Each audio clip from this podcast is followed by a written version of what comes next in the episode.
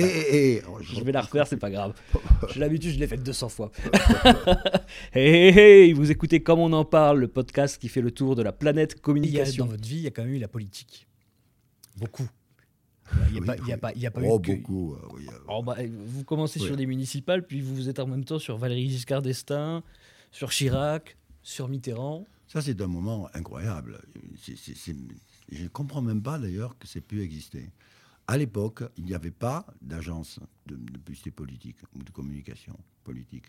Simplement, le directeur de campagne était chargé de faire l'affiche. Parce que la communication des politiques se résumait à une affiche et des tracts. Rien d'autre. D'ailleurs, il n'y avait pas de télévision à ce moment-là. Donc, moi, je reçois Jean-Pierre Soisson, qui était le directeur de campagne de Valéry Giscard d'Estaing, qui me dit Est-ce que tu es prêt à faire une affiche Pour- Je lui dis Bien sûr, d'accord, bon, je me mets au boulot. Mais une semaine après, je reçois le patron d'ailleurs d'Avas de l'époque, c'est très marrant, qui représentait François Mitterrand et qui me dit Est-ce que tu peux me faire une affiche? Parce que le brief, c'était ça. On me disait même pas Je suis de droite, je suis de gauche. On me disait pas Voilà ce que je veux dire. On me disait Fais-moi une affiche. Trois jours après, Goudard, avec Brochant, qui était le, le patron de DDB à l'époque, étaient les publicitaires de, Chi- de Chirac. Ils me disent, écoute, on a les photos, magnifiques, c'est les photos qu'ils avaient faites par un photographe américain, mais on n'arrive pas à trouver le slogan. Viens nous donner un coup de main. Et moi, le dimanche, je vais leur donner un coup de main. Je dis, ben voilà, moi, je crois que vous pourriez dire, la France qui ose, la France qui gagne.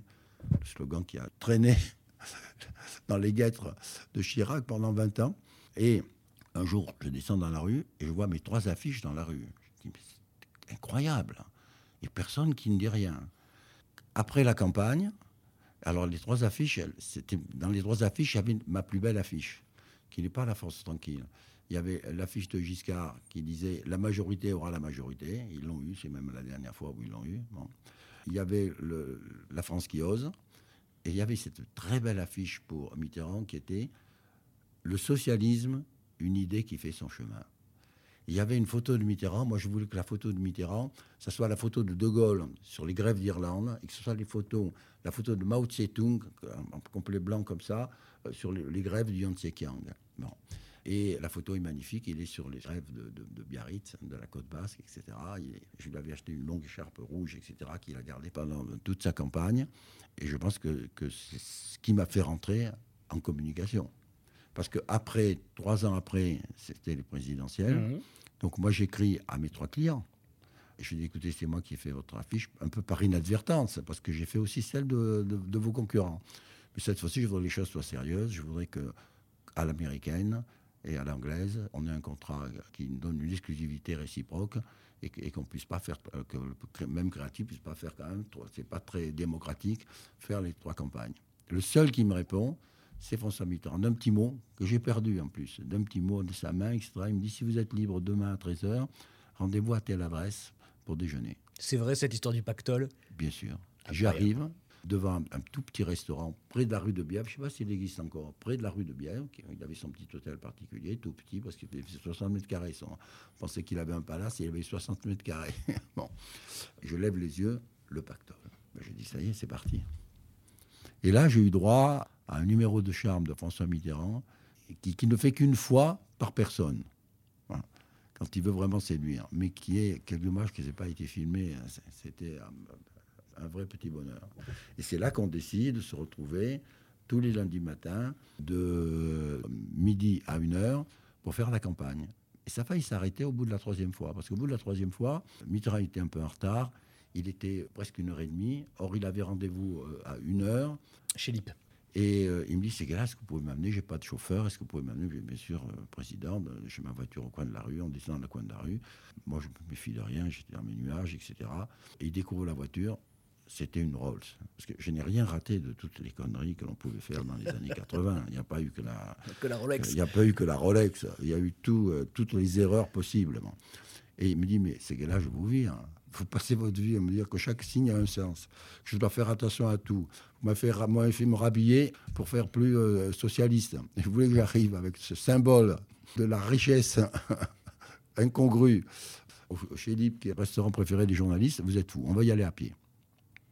On est allé à pied, je me suis précipité à l'agence, j'ai réuni les créatifs, dit j'ai reçu la leçon de communication de ma vie. J'ai vendu, j'ai mis tout de suite une petite annonce sur la Rolls à moitié prix. Elle s'est vendue dans la nuit.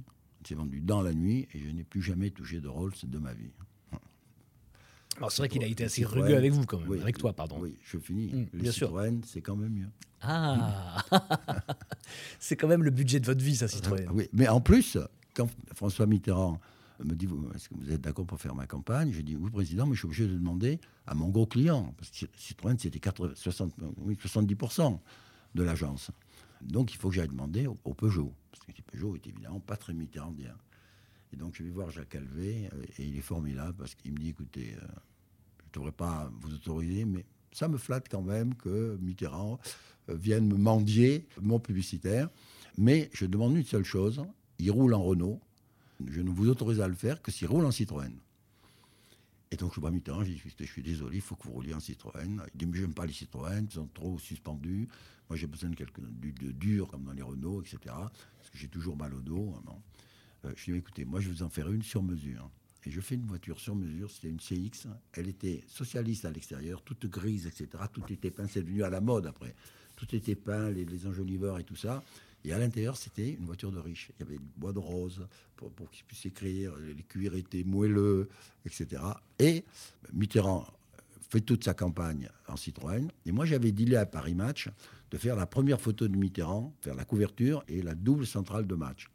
Et je leur avais dit, vous allez venir à Château-Chinon, je me débrouillerai pour que le président me donne son heure exacte de départ. Vous serez le seul journaliste à pouvoir le photographier.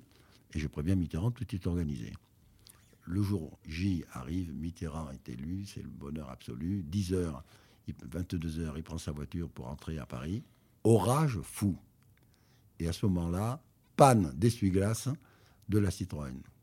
Et donc, il est obligé de prendre la voiture qui suit, qui est une Renault. C'est une Renault. Et ces salauds de Paris Match, ils sortent quand même. Ah, vous dites du mal de Paris Alors, Match maintenant. Oui, ils, ils sortent quand même la photo. Et ils disent premier ratage du Mitterrand.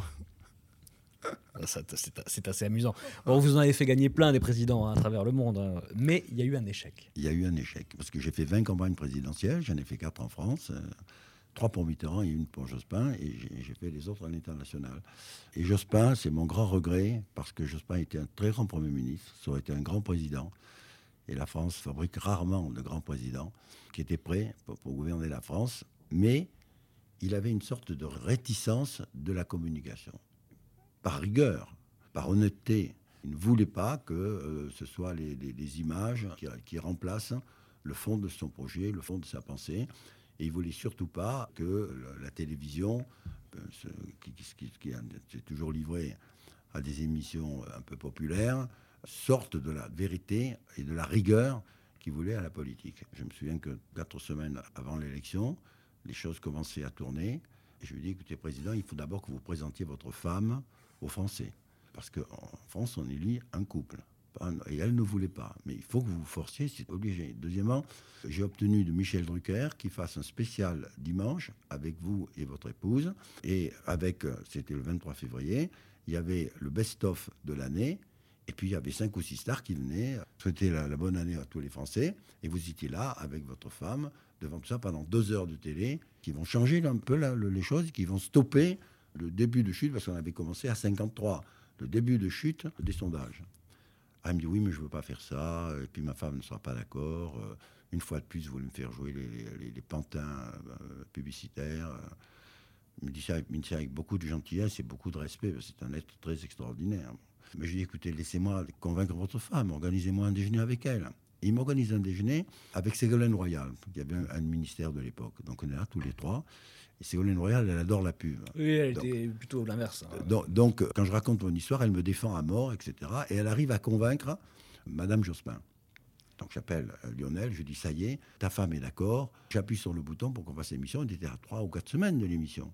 Et il me dit écoute, non, laisse-moi une dernière fois en parler ce soir et je t'appelle demain matin à 7 heures. À 7 heures, il m'appelle, il me dit tu vas m'en vouloir beaucoup, tu vas être fâché. Je ne peux pas. C'est pas digne de moi, c'est pas digne. Je sais que c'est l'habitude, mais c'est- pas digne d'un président. C'est pas comme ça qu'on doit faire une campagne d'information, une campagne présidentielle aujourd'hui. Cette émission, d'après les politologues, pouvait ramener 400 000 votes. On a perdu à 175 000. Par rigueur, par honnêteté professionnelle. C'est ça qui est lamentable dans la politique. C'est ça qui, qui, par moments, donne le dégoût de la politique. Parce que c'est être qui était le plus sincère de tous, qui était le plus rigoureux de tous, qui était le, plus près de tous à gouverner la France et qui voulait euh, le, faire à cœur ouvert face aux Français et pas en utilisant les artifices de la communication présidentielle a perdu à 170 000 voix. Mais ça veut dire que vous, qui êtes un proche de Sarkozy, vous qui vous êtes mis en marche après avec Emmanuel Macron, vous trouvez qu'ils ont moins de rigueur face aux médias, face au système médiatique? Bien sûr, mais bien sûr. La, campagne de Macron, c'est une campagne euh, magnifique de communication. En marche, c'est génial. Je me souviens d'ailleurs qu'un jour, il est venu dîner à la, à la maison avec sa femme. Il m'a dit, je voudrais que tu m'écrives un slogan. Mais je lui ai dit, mais tu, ton slogan, tu en as Mais non, je n'en ai pas de slogan. Puis En Marche. Il me dit En Marche, c'est pas un slogan. C'est le plus beau slogan de tous les temps. Parce que non seulement c'est un slogan, mais en plus c'est le cri d'amour. Et puis c'est le cri de guerre. Donc tu vas certainement pas, si tu gâches ça, euh, il voulait vraiment abandonner En Marche. Et puis je lui dis en plus, En Marche, ça va donner des marcheurs. Donc il faut surtout pas y toucher. Il m'a écouté. Et il a eu raison, visiblement.